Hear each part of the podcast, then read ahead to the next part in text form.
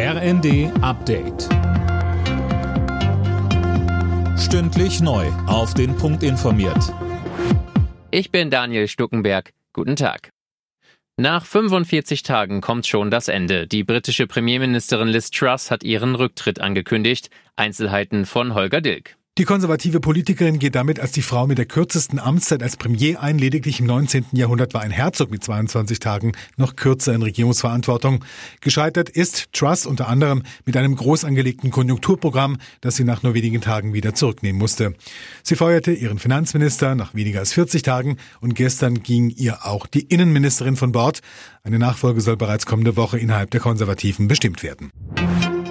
Kurz vor Beginn des EU-Gipfels in Brüssel hat Kanzler Scholz Kritik an der Energiepolitik Deutschlands zurückgewiesen. Frankreichs Staatspräsident Macron hatte gesagt, für Europa sei es nicht gut, wenn Deutschland sich isoliere. Scholz sagte, wenn man das umrechnet, ist das genau das Gleiche, was Frankreich macht, was Italien macht und viele andere Länder.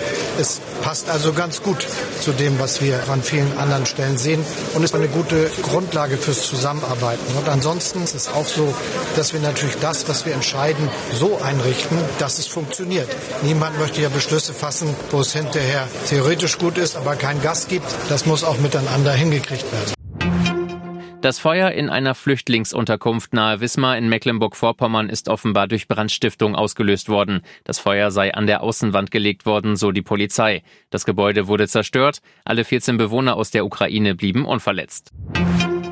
Ex-Fußballnationalspieler Boateng steht wegen des Vorwurfs der Körperverletzung erneut vor Gericht. Gegen ein Urteil zur Zahlung von 1,8 Millionen Euro hatte der 34-jährige Berufung eingelegt. Boateng bestreitet, seine Ex-Freundin und Mutter seiner beiden Kinder geschlagen zu haben.